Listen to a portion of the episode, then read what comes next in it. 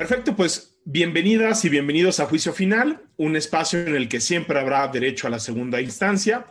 Este es un proyecto que tenemos con IntelliJuris en el cual abordamos y discutimos distintos temas relacionados con el derecho y en particular con la enseñanza jurídica desde diferentes ópticas. ¿no? Lo que buscamos es difundir la cultura jurídica a través de esta plataforma en línea y esperamos generar mejores prácticas en nuestro entorno. Eh, yo soy Javier Martín Reyes, soy profesor de tiempo completo en la División de Estudios Jurídicos del CIDE. Eh, buenas noches a todas y a todas las personas que nos acompañan. Soy Tito Garzonofre, investigador del Instituto de Investigaciones Jurídicas del UNAM. Y como saben, em, en esta primera temporada de Juicio Final, lo que hemos venido haciendo es tratar de desarrollar y de desmenuzar eh, algunos de los principales obstáculos de la enseñanza del derecho eh, a nivel general, enfocándonos por obvias razones en, nuestro país, pero le hemos titulado Siete pecados de la educación jurídica, ¿no? Eh, lo que hemos eh, tratado hasta el día de hoy, que son ya cinco programas, que el primero fue así una introducción muy general, pero en el primer programa hablamos sobre conservadurismo con Estefanía Vela, en el segundo sobre hermetismo con Paulina Chavira y María Silva, en el tercero sobre el carácter aislacionista del derecho, y para esa eh, sesión tuvimos una mesa bien interesante con Carlos Puch y Penile Ramírez, y ahora eh, trataremos el tema sobre la, el carácter poco práctico, lo impráctico que es el derecho, y así nos faltarán simplemente dos pecados, de nueva cuenta, no es una lista eh, limitativa, es, es algo enteramente enunciativo, seguramente va a haber más, seguramente se unos sobre otros se transponen, pero en los próximos dos programas hablaremos de, de lo anacrónico, lo, lo, digamos, lo, desactualizada que está mucha de la bibliografía con la que se enseña derecho, y por último terminaremos hablando sobre el carácter eh, eh, formalista, el carácter acrítico. Pero bueno, eh, para hablar en concreto del día de hoy, no sé Javier si nos puedes hablar un poco sobre el carácter impráctico de la educación jurídica. Sí, pues a ver, quizá vamos a hacer una breve introducción nada más, ya lo hemos dicho en otros programas y seguramente eh, ahorita, ¿no? Lo más importante va a ser escuchar, ¿no? A, los dos maestros de maestros que nos acompañan, ¿no? Pero a ver, ¿de qué hablamos cuando hablamos del carácter eh, poco práctico de la educación jurídica? Ya lo decíamos, aquí parece que estamos frente a lo que es quizá una de las mayores paradojas de la educación eh, jurídica, ¿no? Por una parte, pues todos sabemos que el derecho es una profesión y una disciplina eminentemente práctica. Hay una dimensión del derecho que solo se aprende haciendo, ¿no? Que es como andar en bicicleta, analizar sentencias, se aprende leyendo sentencias, a argumentar en un memo, en una demanda, en una sentencia, se aprende precisamente argumentando, escribiendo, editando este tipo de documentos, ¿no? Y a pesar de esto, ¿no? Eh, diagnóstico tras diagnóstico, se nos dice que la educación jurídica en México no necesariamente responde a las necesidades prácticas de la abogacía. ¿no? Por otra parte, ¿no? también parece que el derecho o la enseñanza jurídica en México no es particularmente buena en términos de su dimensión práctica y así parece que estamos en algo así como en el peor de los mundos posibles. ¿no? Por una parte, no estamos respondiendo a las necesidades del mercado y tampoco estamos dando una formación particularmente sólida. Todavía en muchas escuelas del derecho es común ¿no? que los alumnos pasen ¿no? por la carrera sin leer una sola sentencia, sin redactar una sola demanda, sin participar en ningún tipo de simulación y ya ni siquiera hablemos de participación en ejercicios como clínicas jurídicas. ¿no? Por lo anterior, no debería de sorprendernos demasiado que en muchas universidades, o por lo menos muchos alumnos sigan pensando que uno va a estudiar ¿no? a la universidad, no necesariamente para aprender cómo ser abogada o cómo ser abogado, sino para tener un título de licenciada o licenciado en Derecho y que a final de cuentas el aprendizaje realmente va a suceder en la práctica, ¿no? Por eso tenemos muchos profesores, muchas escuelas, muchos alumnos, ¿no? Que dicen que independientemente de las necesidades económicas, que obviamente son muchas y a veces son brutales en México, ¿no? Eh, se piensa que pues y, se está convencido que eh, lo mejor es que desde el primer semestre las alumnas y los alumnos estén trabajando, incluso en tareas que no necesariamente están relacionadas con la profesión.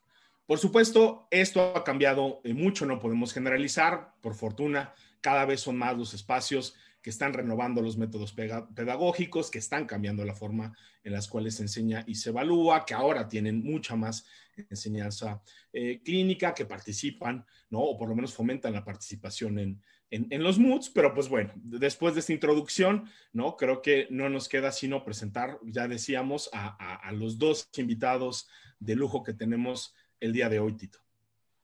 Sí, eh, la verdad que, que, nadie mejor en, nuestra práctica eh, jurídica que, que, las personas que, hemos invitado, que son, como bien dijiste, maestras de maestras, maestros de maestros, y que, bueno, eh, no, no necesitan una, una, gran presentación, pero bueno, lee un poco algunos párrafos de sus currículos, porque para eso sirven los currículos al final para ver todas las cosas que hemos hecho a lo largo de los años, que muchas se nos olvidan y demás, y como a manera de recapitular, pero bueno, de verdad que es un, es un me da muchísimo gusto y agradecemos la presencia de, la doctora Leticia Bonifaz. Eh, la doctora es licenciada y doctora en Derecho por la Universidad Nacional Autónoma de México, donde ha impartido cátedra por más de 30 años, ¿no?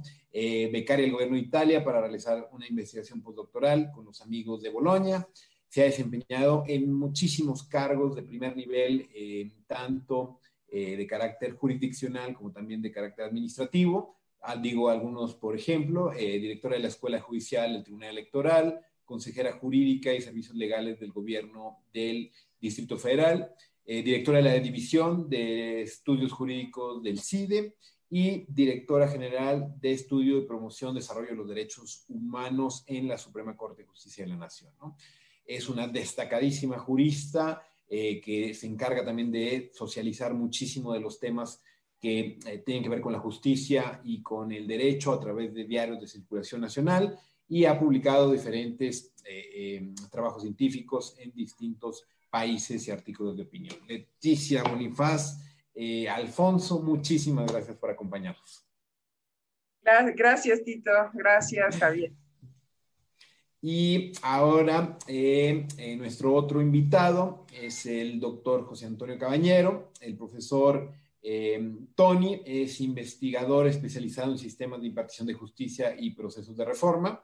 Es investigador en nivel 2 del Sistema Nacional de Investigadores, del SNI, especialista en la función jurisdiccional, administración de justicia y la, eh, muy trabajos muy importantes que ha realizado en justicia penal, sobre todo en temas también con la procuración de justicia. No, no, no, es, un, no es un secreto voces, pero la verdad que habrá que decirlo que José Antonio Caballero es uno de los mejores abogados que, conocemos en el entorno y se ha especializado en temas de constitucional y amparo. De verdad que eh, estamos muy contentos de que nos acompañe, licenciado en Derecho por la Facultad eh, de Derecho de la UNAM, maestría en la Universidad de Stanford y doctor en la eh, Universidad de Navarra, con nuestros grandes amigos allá españoles. Actualmente se desempeña como profesor del CIDE y ha publicado distintos eh, trabajos en materia de justicia, derecho a acceso a la información y también habrá trabajado en el libro blanco de la reforma judicial en México, en derecho a acceso a la información y demás temas. Tony,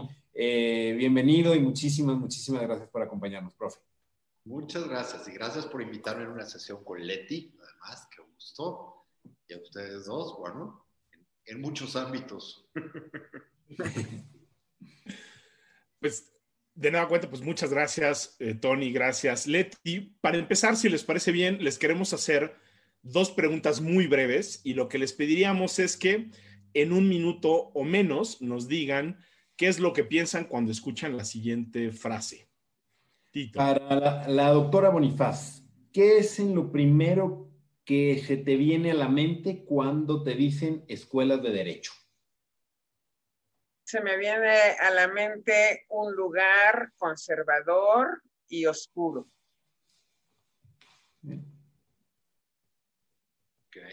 Y para Tony, ¿qué es lo primero que se te viene a la mente cuando te dicen enseñanza práctica del derecho? Ah la idea de una academia teórico-práctica muy dentro del estilo del siglo XIX. Muy bien. Perfecto. Va, a estar buena porque supone que esto primer sí, es así para, para soltarnos y demás. Creo que va a estar densa la, sesión. también saludamos a todo el auditorio, en su gran mayoría son eh, profesores y profesoras de, derecho de distinta parte del país, así como también alumnos y alumnas que nos acompañan, ¿no? Pero bueno, eh, una primera pregunta para, para la doctora Bonifaz.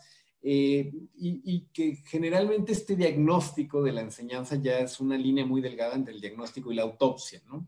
Cuando hablamos de estas cuestiones, pero eh, parecería que anteriormente, y digo en el siglo pasado, había una vocación generalista por la, por la enseñanza del derecho, ¿no? Primaba en muchas escuelas de derecho del país el que te enseñaban a ser todólogo o todóloga, ¿no?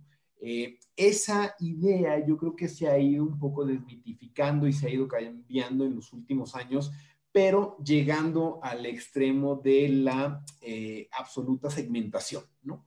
Y ahora ya desde los últimos años de la carrera te van especializando con las optativas o eventualmente con las especializaciones y con los diplomados y maestrías y demás, ¿no? Y, sobre todo llevando el tema a, tu experiencia, eh, doctora. Eh, después de haber pasado por tantos puestos de trabajo que parecería que no te enseñan a ser consejera, no te enseñan a ser abogada litigante, no, no, simplemente te dan una vocación o te especializado de esta, de esta manera, ¿no? Entonces, eh, ¿cómo, ¿cómo, en mayor o menor medida pudiste conjugar la teoría con la práctica al momento de ya estar en una posición eh, relevante de, de, toma de, decisiones? O bien, la pregunta es, ¿cómo aprendiste derecho? Como referente para muchas personas de las que aquí estamos, es cuál, cuál fue tu experiencia en, esta, en, este teoría, en este campo de la teoría y la práctica. ¿Cómo lo conjugaste? Gracias, Tito. Pues mira, yo sabía que no iba a ser litigante, a diferencia de Tony. Yo cuando estaba en la carrera decía, ¿y yo para qué quiero aprender procesal penal? No sabía que iba a haber un nuevo sistema penal. ¿para qué voy a aprender eso? A mí me gustó mucho desde siempre la administración pública y particularmente el derecho administrativo. También me gustaba mucho el derecho internacional, pero el derecho administrativo y el constitucional fueron como lo que más me llamó la atención y sobre eso hice la especialización y, y bueno, tuve la mayor de las suertes, Tito. Yo no soy buen ejemplo porque tengo una gran estrellota que me colocó en el mejor lugar casi terminando la carrera, que fue el jurídico de la presidencia de la República. Entonces, yo empecé a hacer leyes, decretos, acuerdos con el que fue mi gran maestro, que desafortunadamente ya está no está con nosotros, que fue el licenciado Guillermo Kelly Novoa. Él tenía una paciencia para enseñar y me acuerdo que llegando me pidieron un análisis de la ley forestal, jamás se me va a olvidar porque yo qué idea tenía de lo forestal, ¿verdad?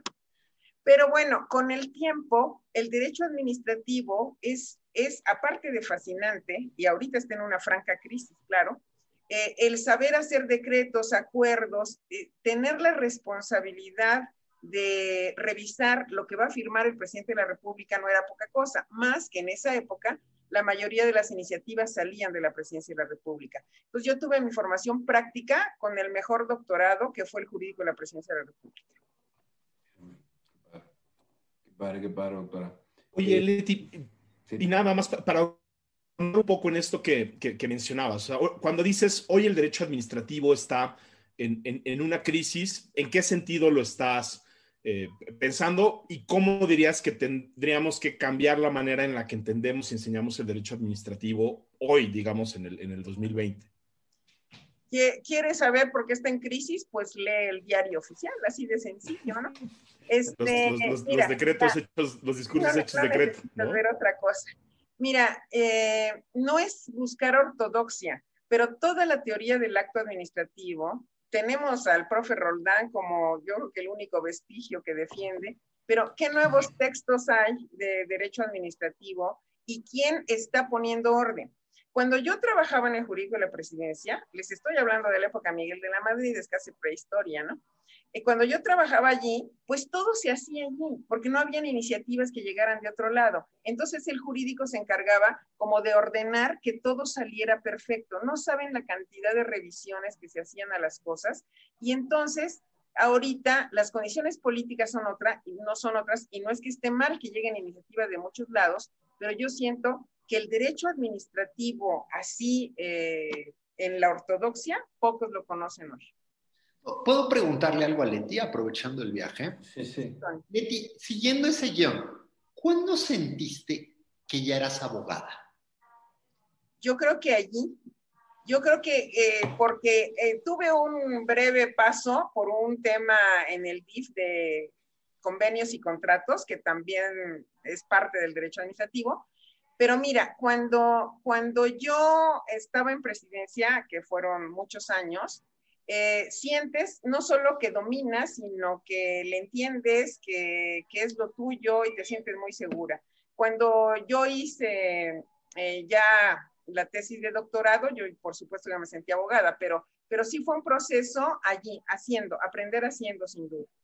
Ok, la construcción del administrativo ahí. Sí.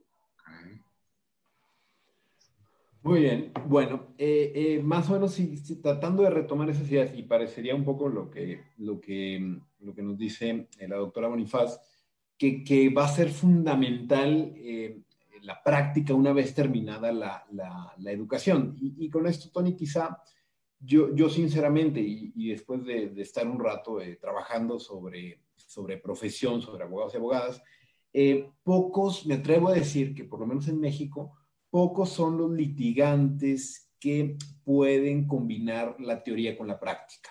Eh, parecería que muchas personas que se dedican al ejercicio forense, incluso yo te diría, me atrevería a decir, también muchos funcionarios judiciales y en pocas palabras, los operadores prácticos del derecho, no tienen una idea clara sobre las principales discusiones teóricas y filosóficas o, discusiones que van más allá de eh, eh, la práctica cotidiana del derecho, ¿no?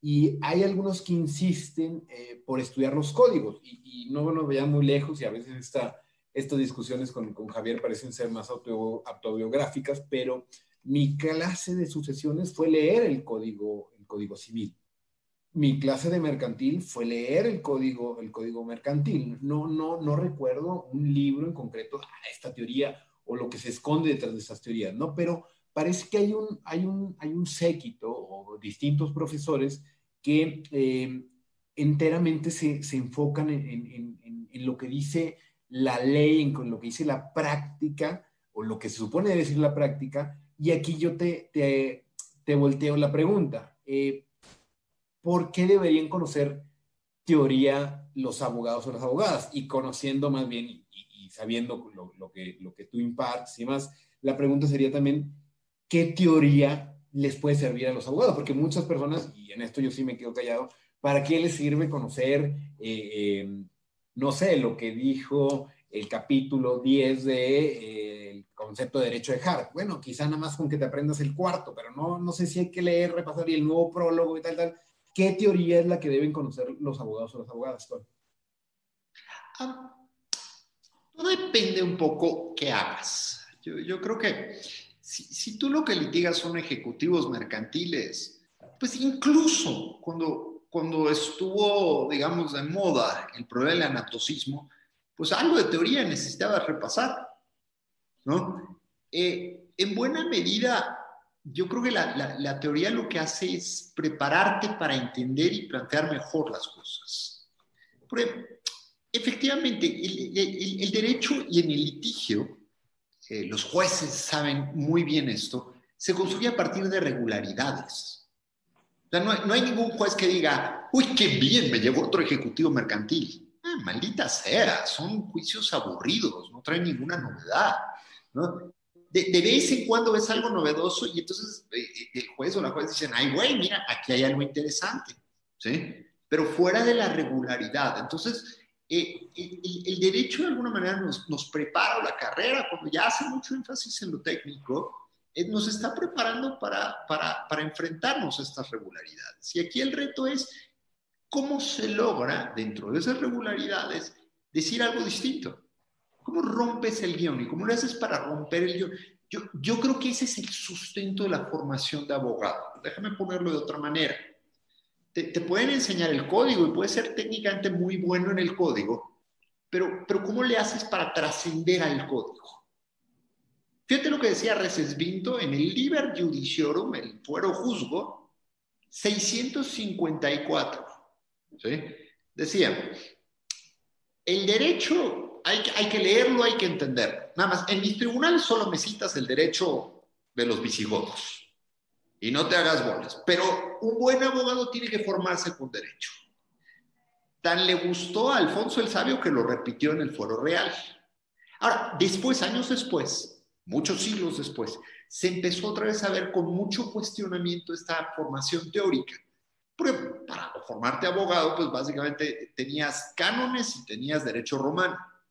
¿No? Y entonces en el siglo, digamos, 18, ya en el 17 empieza un poco la crítica eh, de, que en la universidad pues, te enseñan un derecho que no se aplica, pues más o menos, porque uno, uno ve durante 400 años, y todavía hasta la fecha, que te prohíben citar derecho romano. Y si las normas dicen que está prohibido citar derecho romano, es que en la práctica lo están haciendo. Entonces, este, este juego, digamos, del derecho vigente puro y duro, tiene, tiene, una apariencia, digamos, de que te va a resolver los problemas. Mucho más con la codificación, porque la codificación sí fue, un proyecto serio para tratar de desaparecer cualquier otra norma. De hecho, hay, hay, hay una cosa muy uh, sintomática. Se, en ese momento se empezó a decir, ¿qué estudias? Leyes. Es decir, ya no es la carrera de Derecho, sino es estudias leyes. ¿sí?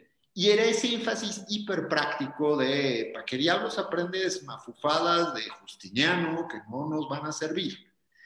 Pero creo que dentro de eso hay una pequeña mm, sobresimplificación del fenómeno de lo jurídico. Si, si te Recesvinto muy a propósito, si tenemos parentesco con lo que discutía Recesvinto en el 654, cuando hablamos de derecho estamos hablando de fenómenos de larga duración, como diría Brodel en ese sentido.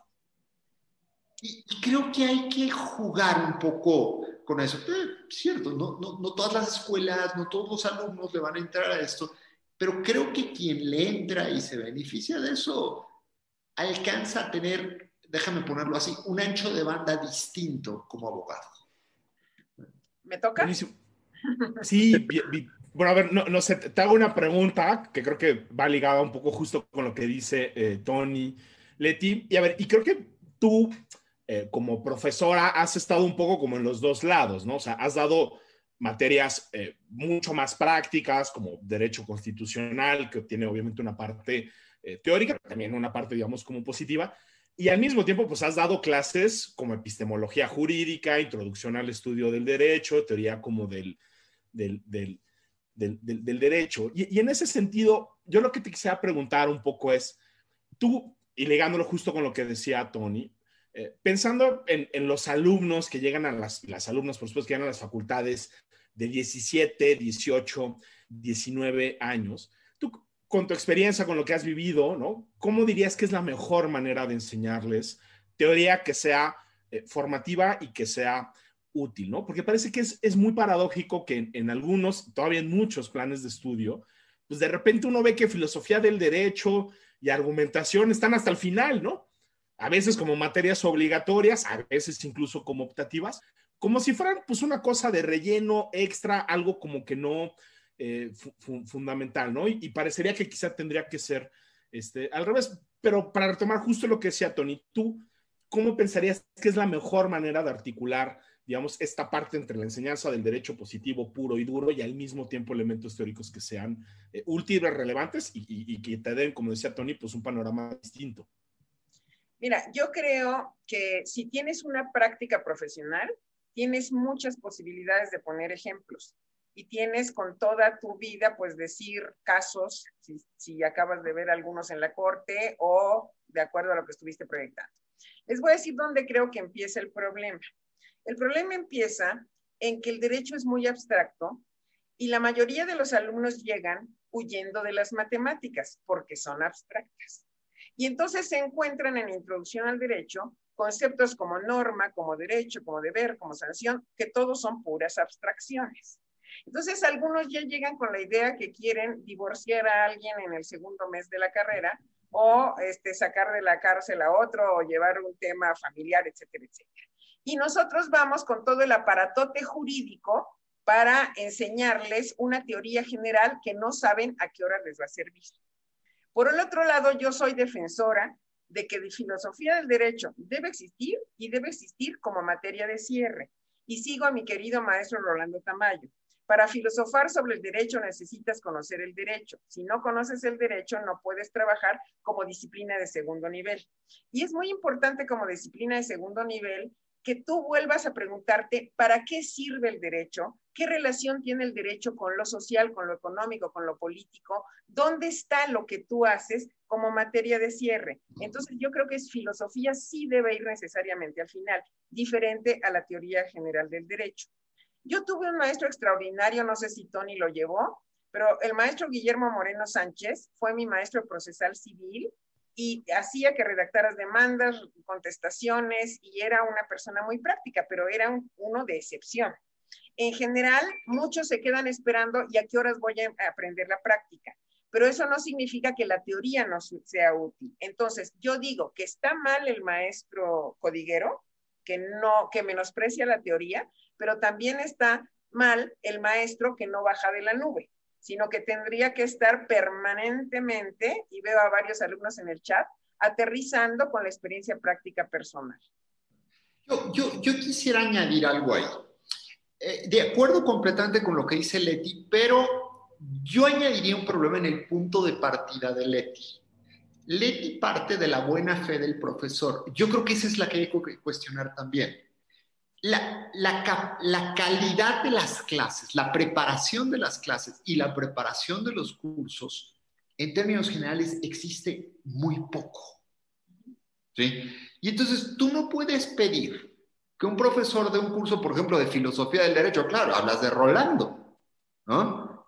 Pero, pero imagínate el curso estándar que se da en el país, probablemente con un libro de Recasén Siches ¿no? Al margen del maestro Recasén Siches, digamos, y, los méritos, las discusiones, estás hablando de un texto que tiene 60, 70 años, ¿no? Y, y, eso por poner uno que se puede leer, ¿no? Y que además el maestro, en el mejor de los casos, te lo va a dictar durante la clase. Entonces, ahí ya estamos jugando con la simulación. Yo, creo que una buena parte, digamos, del peso duro que tiene la, carrera es que hay materias que no están diseñadas para darse en un horizonte eminentemente práctico, como filosofía del derecho en ese sentido, porque si no vas a terminar simulando. Y entonces las escuelas de derecho probablemente lo que tienen que hacer es elegir en esta escuela de derecho te vamos a enseñar a que salgas a la calle. No vas a ser el teórico del derecho, pero vas a ser un litigante razonablemente eficaz. O vas a ser un, eh, vas a hacer leyes, o vas a, eficaz, ¿no? Y puede haber escuelas que tengan más altas miras, ¿no? Y, y no, no es ningún problema, ¿no? De hecho, creo que en la práctica medio se juega con eso, pero te avientan materias, digamos, de bola, que, van a ser mal impartidas. Eh, creo, que aquí tenemos que discutir un poco también de los profesores en ese sentido. No, no, no sé cómo lo ven. Digo, a ver, nada más la, la, viento rápida ya que pusieron el, el, tema. A ver, seguramente en escuelas muy buenas de élite, pues uno podrá tener el privilegio de tener grandes profesores y profesores de estas materias que decías tú, Tony. Pero desde una perspectiva macro, Vamos a pensando que pues, tenemos 2.000 escuelas de derecho, que seguramente el profesor o la profesora promedio de un montón de materias no necesariamente la imparte como, como se ve. ¿Cuál dirían ustedes que sería en términos generales la ruta como para ir eh, solucionando? Tony ya decía, en una de esas, pues hay que apostar como por perfiles, ¿no? Y no simulemos que queremos tener como planes de estudio, ¿no? Que encajen en todas las escuelas con todos los perfiles de los profesores. Mejor seamos sinceros y apostemos a, lo que sí pueden hacer en, la práctica. Ahí mi pregunta sería, ¿realmente qué ofrece hoy la educación jurídica real que tenemos en estas más de 2.000 este, eh, escuelas y qué tendríamos que hacer con los profesores? Porque es un problema real, ¿no? Como decías, hay poca preparación de las clases, la mayoría de los profesores no han pasado por, procesos de formación este, docente, muchos de ellos, y eso lo, lo sabemos en todos lados, terminan impartiendo un poco materias de todo y si toca dar civil, dan civil y si dan familiar, dan familiar. Agarran un libro, lo recetan, mejor de los casos y se, acabó. O sea, desde una perspectiva macro, ¿cuál sería su reflexión sobre, sobre los profesores y este problema de la, digamos, el carácter poco práctico, Leti? Bueno, es que eh, Tony ya puso el dedo en la llaga. El problema de nuevo es pues a quién le toca la responsabilidad de estar frente al grupo. Efectivamente, yo puse un ejemplo de un gran profesor de filosofía del derecho, pero efectivamente no todos tendrían ese nivel. El problema que veo eh, en el fondo es que no hay preparación para ser profesor. En el caso concreto mío, yo sí hice un curso de formación de profesores para introducción al derecho y después presenté mis exámenes de oposición. Pero del curso que yo llevé, es, es excepcional que alguien más me diga que estuvo yendo a tomar clases de pedagogía y que estuvo este, atendiendo problemas de enseñanza del derecho. Normalmente, pues hay mucha improvisación y de la improvisación, pues no puede salir nada bueno. Y, yo, yo, añadiría también, además de la improvisación, si hay una pequeña reflexión sobre qué enseñamos. Ah, aquí yo, yo jugaba un poco con qué diferencias entre los médicos y los, y los abogados, ¿no? Ya ves que el médico tiene que hacer que el internado, la mano del muerto, eh, a, a, los abogados, y esto es, eh, digamos, esto es un choro muy que traemos en el CIDE, pero, pero bueno, creo, creo que hace una diferencia.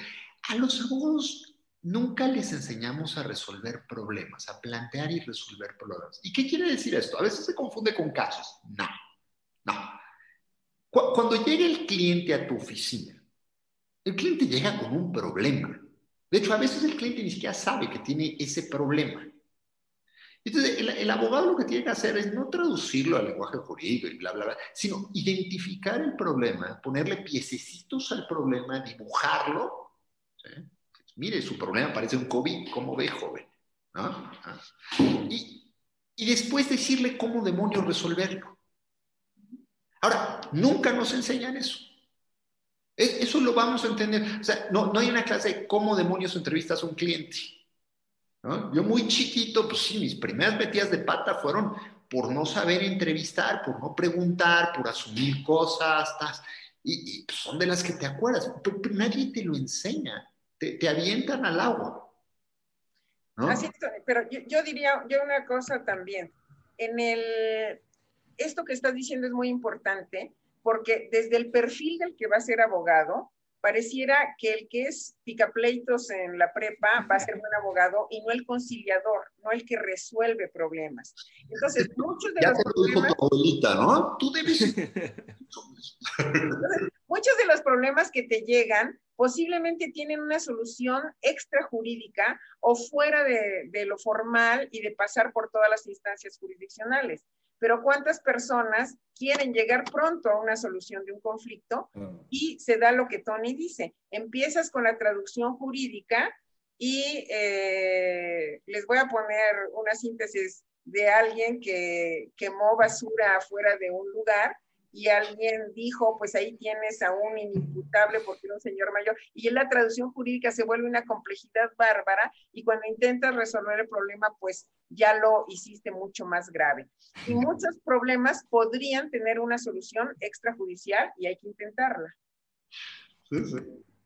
A ver, aquí, aquí meto mi, mi, cuchara, Javier. Eh, sobre todo, eh, dos reflexiones, que quizá esto de, de que la idea que dice Tony de de ir eh, orientando, ¿no? Quizá yo creo que tiene mucho el currículum oculto. Parecería que ya ciertas escuelas privadas tienen un perfil enteramente corporativista, algunas más hacia lo público, algunas más políticas, y hay que decirlo, muchas también de entero trámite, de que, bueno, por aquí pasas porque pues, la notaría te la van a heredar, o por aquí pasas porque lo que quiero es administrar la empresa, o de, por aquí pasas porque lo que necesitas es un título, ¿no? Ya está. Entonces, esto no, no, no sé, no sé, Tony, y de verdad te lo, te lo digo de manera sincera, no sé qué tanto pueda eh, eh, quitar cierto eh, espacio para la pluralidad y para ir identificando, que al final la carrera muchas veces tú ves al profesor de amparo, ves al penalista, ves al familiar, ves al filo, tal, tal, y como que vas absorbiendo, identificando prototipos para ver en qué eventualmente dedicarte, o muchos también es por azar, ¿no? Cuando un profesor te invita a trabajar o se abre alguna convocatoria tal. No sé si esta orientación, por decirlo de alguna manera, pero, pero yo, le he dado, yo le he tratado de dar varias, varias vueltas de, bueno, eh, escuela de negocios para abogados, escuela de penalistas, donde sabes que los mejores penalistas pues son de acá, pero eh, no sé si al final sea contraproducente porque le va, le va a restar eh, un carácter así, digamos, más, más rico, de conocer más cuestiones de, manera cultural, eh, de manera más amplia que puedan formar juristas y no propiamente técnicos. No sé, es por rebatir una, una pregunta. Y, y, otra, y otra cosita ahí nomás para, para, para complementar con esto de, de, de, cómo tratar o de solucionar problemas, que me parece fundamental. Y yo lo he tratado de llevar eh, eh, a la práctica cuando a mí por primera vez me pusieron a ayudarle a un migrante, jurídicamente y yo me traía la Declaración Universal aquí, traía la Constitución de Derecho Libre, y nadie, li, todo, eh, migrar no es un delito y más al. Pero el momento que le dices al migrante, eh, pues bueno, esto es lo que existe, la realidad, nunca nadie me lo enseñó y obviamente yo tampoco lo. entonces, no sé si las habilidades de, solución de problemas, eh, Tony, doctora, tengan que todavía abrirse más y es, bueno, cómo tratar a las madres de los desaparecidos, cómo tratar a migrantes, cómo tratar mujeres, protocolos y demás, pero luego ya también eh, otro, otro, otro sector de la profesión me, termina eh, argumentando que, bueno, al final aquí no te, no te enseñamos a, no solamente a no resolver problemas, sino a no resolver cualquier tipo de problemas. Hay cosas que tú las tienes que ir viendo y eso es propiamente la práctica. Entonces, pues sí, como que un sano equilibrio podría funcionar, pero al final parecería que son casi dos posturas encontradas, ¿no? Yo reaccionaría ahí muy cercano a lo que Leti nos respondía en la primera pregunta. Leti, ¿qué nos está diciendo? Leti dice, yo tuve una estupenda formación en la Facultad de Derecho de la UNAM, probablemente teórica, probablemente en algunos casos un poquito más práctica, pero después me terminé de formar en la Consejería Jurídica de la Presidencia. Y, esto, Leti, palabras más, palabras menos, tiempo más, tiempo menos. Eh, tú y yo somos de generaciones donde era cinco años la carrera, ¿no? Eh, probablemente tres más de nuestra preparación de aprendiz de brujo, ya para, ponerlo, digamos, en los términos prácticos, y eso nos lleva cerca de ocho años de capacitación para formarte como abogado. Eh, si nosotros analizamos la currícula reformada, el nuevo plan de estudios español de principios del siglo XIX, 1808, me parece que es cuando lo perfecciona, que es el primer plan donde dice ya, al demonio con el derecho romano, sí, sí lo vamos a ver, pero lo vamos a ver chiquitito, y lo que vamos a privilegiar es derecho nacional. Traía cuatro años de escuela y tres años de práctica. Los alemanes no andan muy lejos de ese estándar todavía. Y los médicos tampoco están muy lejos. Creo, creo que la respuesta, Tito, tiene mucho que ver, sí, después tiene que ver un poco con los gariboleos de la vida, las inclinaciones de la escuela, las cadenas de relaciones, quienes hacen este, estudios de redes, por ejemplo, creo, creo que pueden decir mucho sobre las redes de las escuelas de derecho, cómo se coloca la gente en ese, en ese sentido. Ahí creo que hay preguntas interesantes sobre la especialización y esta escuela produce abogados corporativistas y esta escuela tasa. Creo que ahí el estudio de redes nos puede decir algunas cosas, pero al margen de eso, lo, lo, lo que tendríamos que hacer si nos vamos a tomar en serio la fiesta es, es, probablemente sí hacer el balance y entender que no te puedes recibir hasta que no tienes una experiencia práctica razonable. Tu internado como médico, la mala noticia es que es carísimo. Oye, Tony, y nada más para seguir en, la misma línea. Tú ya llevas muchos años, obviamente con el profesor Javier Cruz Angulo, en la Clínica de Interés Público del, CIDE, ¿no? que en su momento fue, eh, creo que pionera en, México. Hoy, por supuesto, hay muchísimas universidades que ya cuentan ¿no? con una o con más eh, clínicas. ¿Qué nos, ¿Qué nos podrías decir, digamos, en, retrospectiva? ¿no? O sea, de esa idea original de, la enseñanza clínica adaptada al contexto mexicano, las experiencias que han tenido durante todos estos años, ¿no? Si, te preguntáramos hoy en día cuál es la importancia de la educación clínica, cómo la tenemos que articular con el resto de la formación de, la carrera, ¿qué es, ¿qué es lo que nos dirías? Que la enseñanza clínica funciona muy bien, pero con limitaciones. Porque la enseñanza clínica te da precisamente ese perfil profesionalizante de, la carrera. A mí, en mi experiencia personal, biográfica, pues yo tuve enseñanza clínica porque pasantía desde el primer día de la carrera, día uno, Facultad de Derecho de la UNAM, yo era pasante. Y me aventé básicamente trabajando toda la carrera. ¿no? La, clínica te da eso en un ambiente más controlado, te da el ambiente de, de, escuela, te da profesores, digamos, responsables de ti, te va enseñando, pero no es suficiente. O sea, no, no, no la rompes con la clínica. Yo, yo, yo pensaría que la clínica es como una especie de introducción al mundo laboral pero, pero nosotros por política no tenemos a alguien más de un año y, luego la, banda se enamora con los casos y está bien, a todo mundo le sale lo romántico con esos casos, pero, pero, pero no, no es sano que la gente esté tanto a, volar. Pero eso implícitamente habla también de ese proceso de formación, que, que cuando ya los mandas a volar, pues es porque ya se reciben o porque ya los obligas a buscar otro tipo de trabajo pero como un componente indispensable dentro de su formación.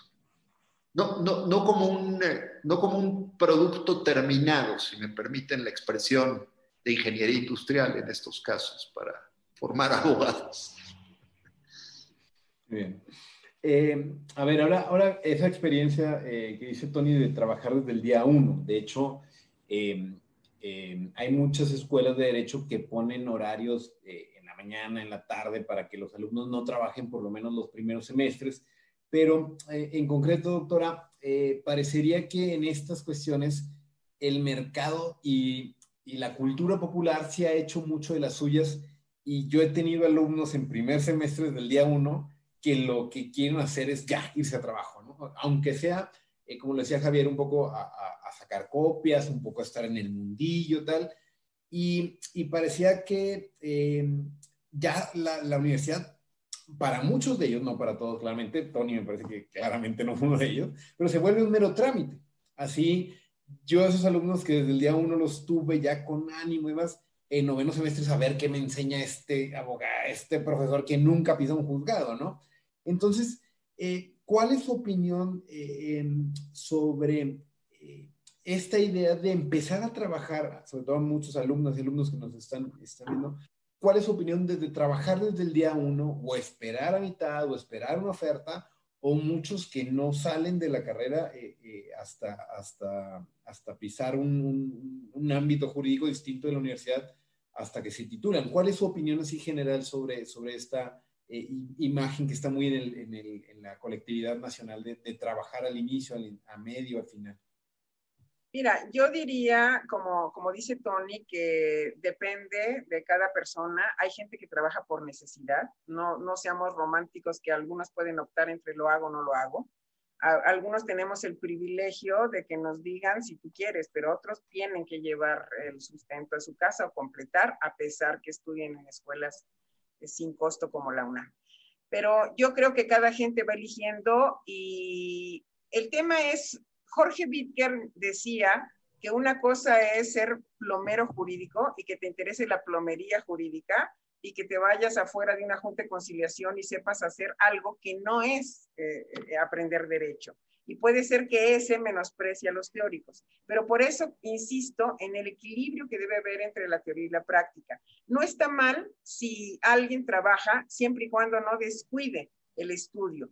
Y ahora, la universidad también es un muy buen tiempo para estudiar idiomas, para ir al cine, para hacer deporte, para tener una cultura más amplia. Entonces, el hecho de que desayunes, comas y cenes derecho, para mí no es sano, ni empezando la carrera ni ahorita. Yo, estoy de acuerdo con Leti ahí. Eh, eh, yo, yo tampoco recomendaría necesariamente trabajar desde el primer día y, y probablemente si necesitas trabajar desde el primer día el tipo de institución a la que tienes que ir es una institución eminentemente práctica y ajustarse con eso, porque efectivamente no vas a dialogar otro tipo de cosas o por lo general no vas a estar preparado para eso, ¿no? Y pues sí, hay, las escuelas tienen que tener por lo menos esa etiqueta. Volvías al, tema de las etiquetas. Coincido con Leti completamente.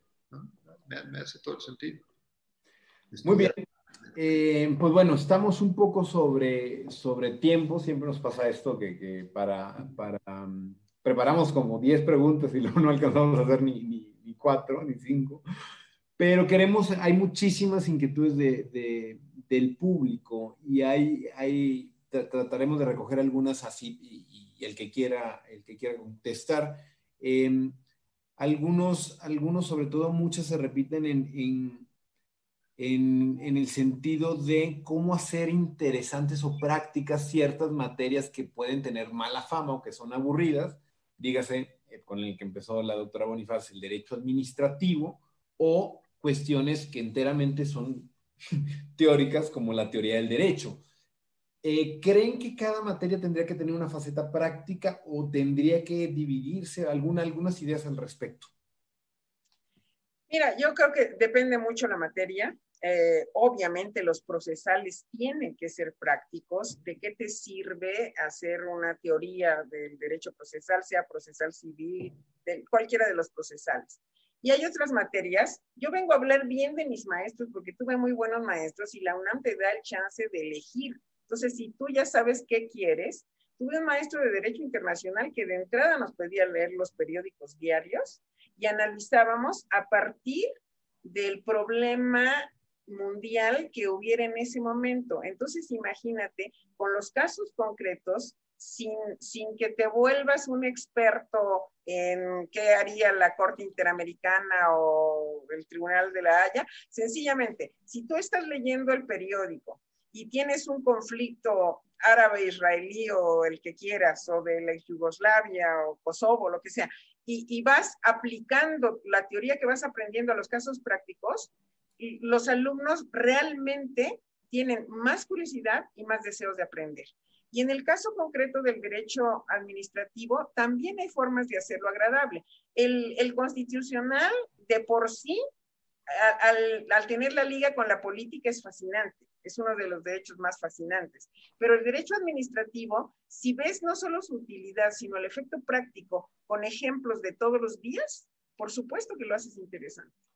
Perfecto. Tenemos también varias preguntas que hablan del, del, modelo educativo. Entonces, alguien nos dice, ¿no? Creo que muy en la línea de lo que decía Tony hace rato, ¿no? De que si deberíamos de incorporar algún esquema práctico posterior a la conclusión de los estudios teóricos, algo como lo que pasa en, en, en, en Alemania, ¿no?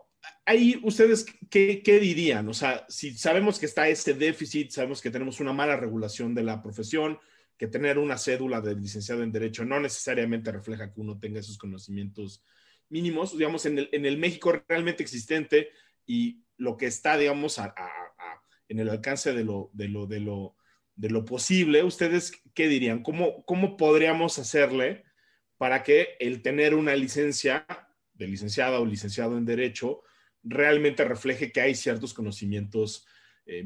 Tendremos que ampliar el número de años, tendremos que apostar por algún tipo este, de, examen, tendríamos que apostar como los médicos por alguna suerte de pasantías o de periodos prolongados ahí en, la práctica. ¿Ustedes cómo se lo imaginan para el caso mexicano? Si quieres, me lanzo, Leti. A, a, ver, la, la línea básica de conocimiento, digamos, lo justo es el examen de Ceneval. Yo, yo, yo no me iría mucho más lejos. Pasas el Ceneval, good luck, my friend. ¿no?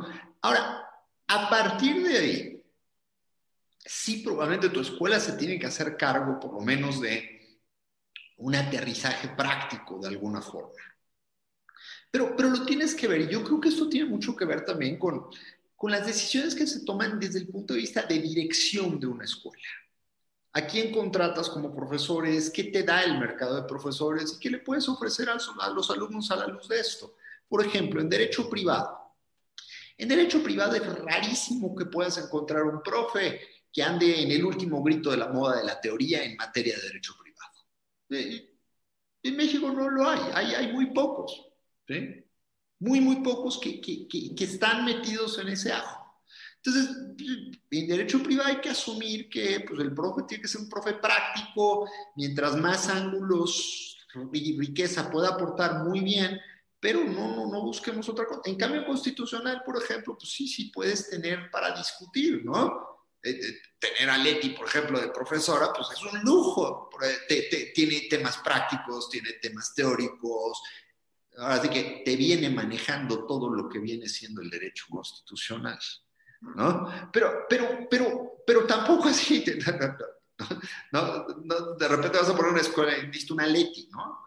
Okay, voy al súper, o sea, no, no, no se dan así, ¿no?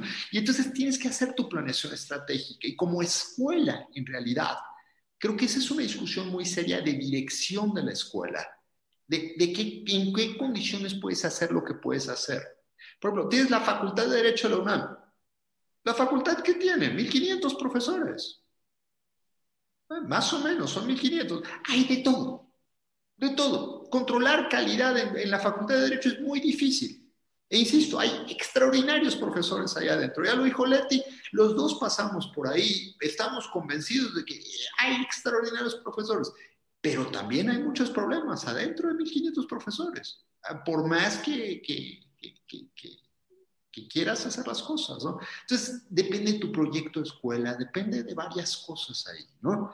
Eh, sí insistiría yo mucho en esta idea de la parte final necesitaría ser un, una, un, un, ensayo, digamos, controlado, una experiencia controlada de práctica, pero la mala noticia es que eso implica que tienes a los alumnos por lo menos un año más guardados en la escuela. Sí y entras a la discusión, cuatro años es poco para formar un abogado, pues más o menos el estándar europeo dice que es carísima la universidad, los costos, Leti decía, pues no todo el mundo puede aventarse cuatro años, o el siete ahora, ¿sí? Y cuesta trabajo, entonces necesitas tratar de, de, de hacer compatible eso. Coincido totalmente, nada que agregar sobre eso. sobre esto seguro tendrán algo, algo que decir. Exámenes de oposición para profesores, ¿los ven? ¿No los ven? Y otro también, otra pregunta aquí que nos hace el público. ¿Qué opinarían de la creación de una unidad de pedagogía jurídica dentro de cada escuela de derecho? A las dos cosas les digo que sí. Por supuesto que yo soy maestra por oposición de introducción de teoría y de filosofía y he sido jurado de muchos exámenes de oposición en la Facultad de Derecho de la UNAM. Y es indispensable que tú veas no solo el conocimiento que tienen de la materia, sino sus capacidades pedagógicas también. A mí me ha tocado decretar personas no aptas, porque puedes tener que ganan la oposición, aptas o no aptas, y siento que es un filtro indispensable. La Facultad de Derecho lanza los concursos de oposición, muchas veces no hay seguimiento y alguien puede, sin haberse inscrito, seguir dando la clase. Deberemos, debemos ser muy estrictos con eso. Y la teoría pedagógica y las técnicas de enseñanza del derecho deberían ser obligatorias. Que, ese, ese punto yo estoy completamente de acuerdo con Leti.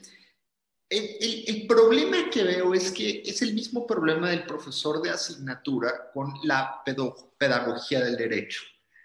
Eh, cuesta mucho trabajo hacer un buen match para dar clases que, digamos, los, los, los profesores sientan que les está dando un buen feedback para poder dar la clase, ¿no? O sea, hace muchos años en el CIDE traíamos a un profesor Maquiavelo de Chile, que era muy bueno, era, era, era, era muy, muy bueno y era un profesor, eh, digamos, había sido el director de la Diego Portales y, y, el tipo daba unas clases bien interesantes de cómo dar clases, pero cómo dar clases para derecho, ¿no?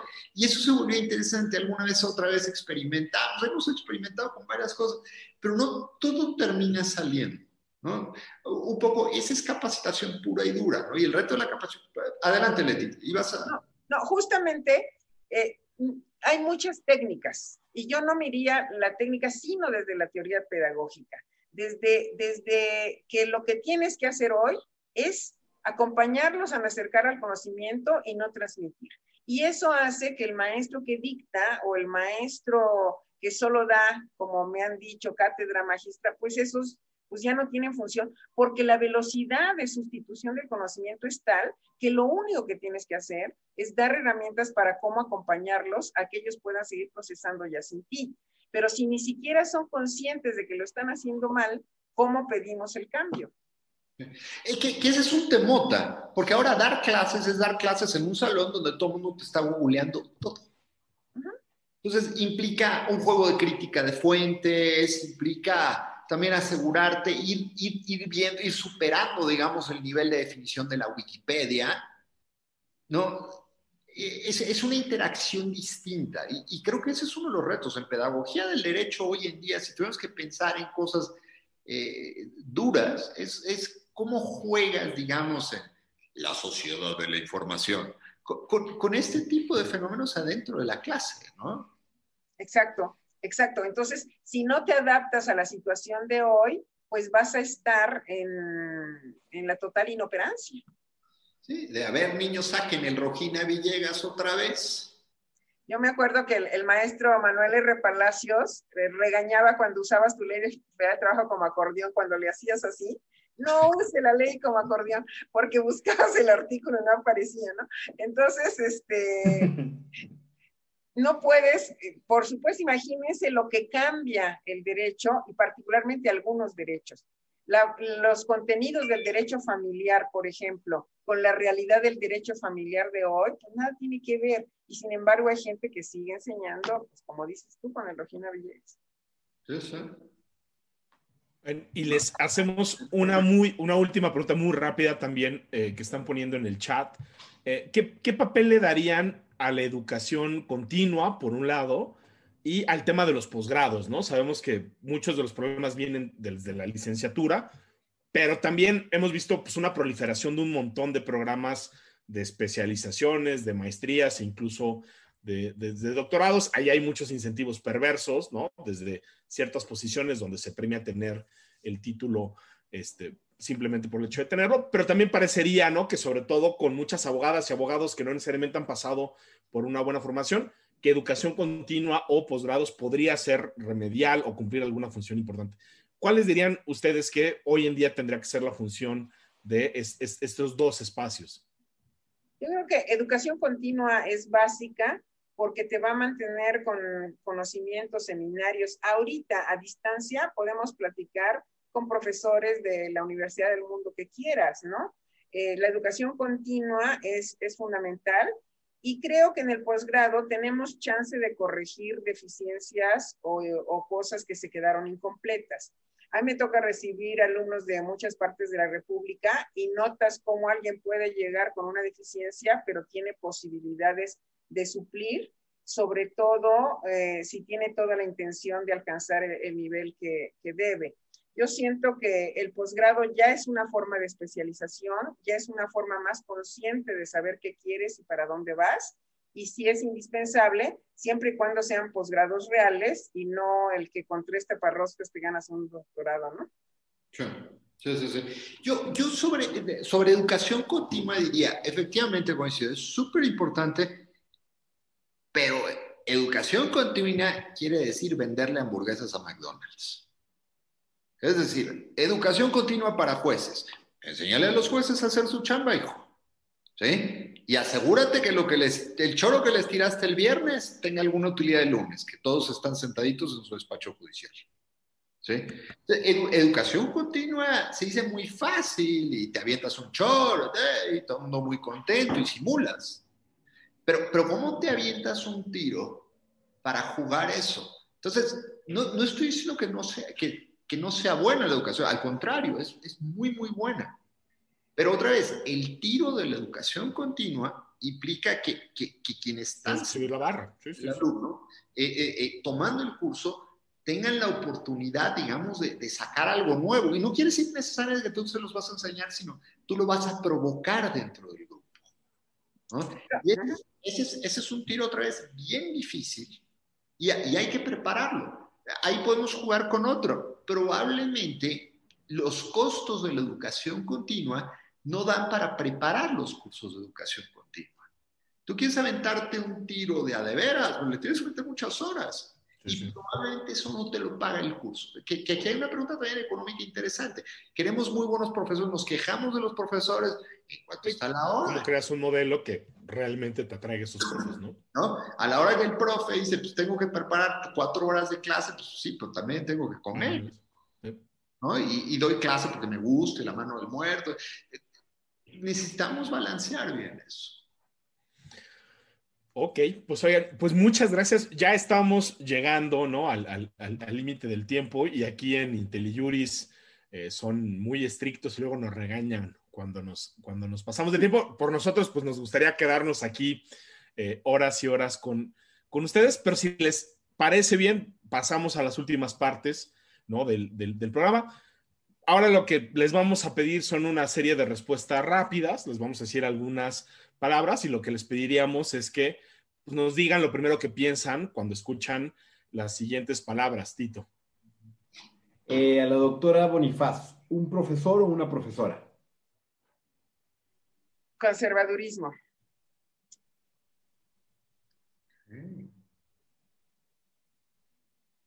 Eh, para el profe Caballero, ¿un abogado o una abogada? Ah, abogado o una abogada. Ah, eh, ay, este, eh, el, el, ministro, que terminó siendo ministro de la Corte de los Estados Unidos, el que litigó Brown v. Board. Ah, ay, ¿cómo se me fue el nombre? Javier, aquí tú eres el... Sí, ya, ya, ahorita yo estoy en falta, pero ahorita nos seguimos. Es... Ah, no, no, no, me acuerdo de él. Sí, de, sí o sea, este de los civil rights, ¿no? Este, eh, Marshall, no, Marshall. Ya te lo pusieron, ya te lo pusieron ahí. Ya, ya nos, ya, Thurgood, Thurgood Marshall, exacto. Thurgood Marshall, ese, ese es. Ese. Sí. Está bien, bueno, ya, sal, salimos medio bien librados, nos tardamos, pero llegamos. Sí, sí. Este, para, para Leti, ¿una clase o un curso? Eh, epistemología jurídica. Muy bien. Eh, para Tony, un libro jurídico. La tradición jurídica de Occidente, Harold Berman. Eh, para Leti, un libro no jurídico. ¿Un libro no jurídico? ¡Ay, hay tantísimos! uno a uno, nada más. El que estoy leyendo ahorita, Viajeras de Oriente. ¿De quién es, doctora? Lo que, eh, de Cristina Morato. Estoy leyendo Viajes de Oriente y Occidente y estoy fascinada con eso. Perfecto. Eh, doctor Caballero, una película. Una película, El secreto de sus ojos. Ah, muy buena, muy buena, muy buena. Eh, para Leti, un ejemplo a seguir o un referente. Mauro Miguel Reyes Zapata. Ah, un tipazo. Gran magistrado, gran magistrado. Y finalmente, para Tony, una serie. Una serie. Híjole, van a decir que soy un nerd, pero me, me, me gustó mucho una que se llama Wolf Hall, que es la historia de eh, eh, un, un, canciller de Enrique VIII. Estaba en Netflix todavía hace poco, pero es, es muy buena. Le termina cortando la cabeza, desde luego, pero...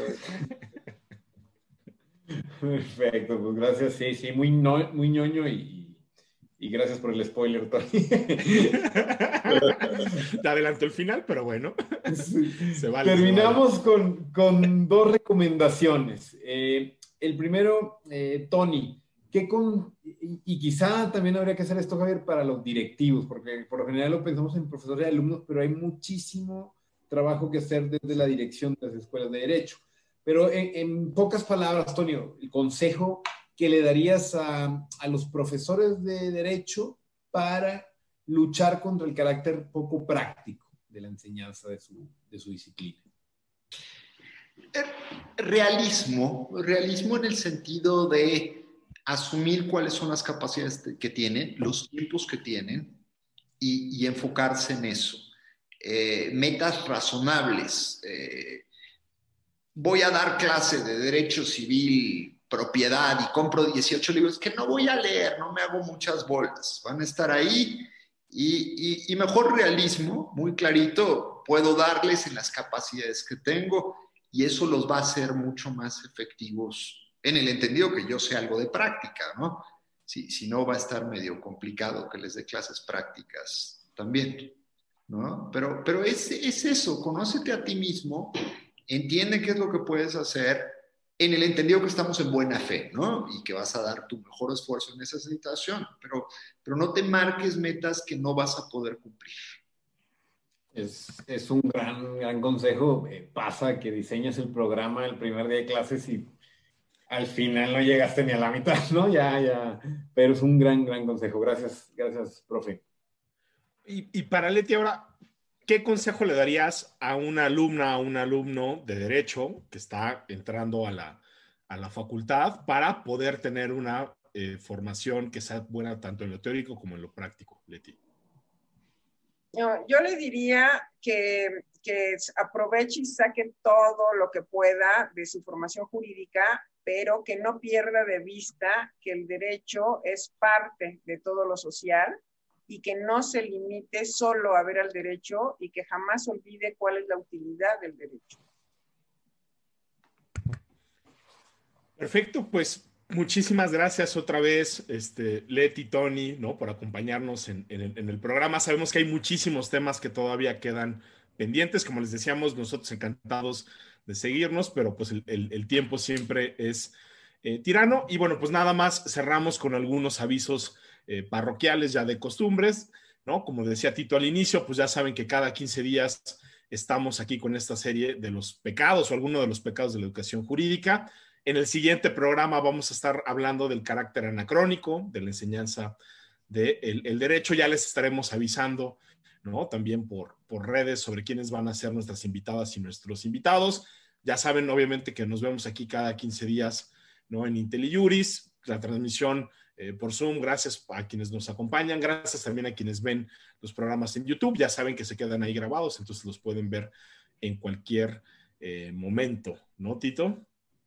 Sí, eh, en específico a, todos los, que hicieron preguntas y están felicitando. Esta ocasión fueron más de 250 personas que estuvieron atentos al, programa. Entonces, vamos a seguir empujando el tema. Ya veremos después de esta serie de, de programas y de diálogos qué se nos ocurre igual vamos a terminar poniendo una escuela de derecho, pero eso no, eso no, no le digan todavía a nuestros jefes ni a nuestros... Este, no, no, no lo dices en el CIDE porque nos corren, ¿no? Ay, broma, pero, pero vamos a, los esperamos, gracias eh, por acompañarnos a todos, al equipo de IntelliJuris que lo, lo hace factible y demás. Y bueno, nos vemos en el próximo juicio final, donde siempre hay derecho a la segunda instancia.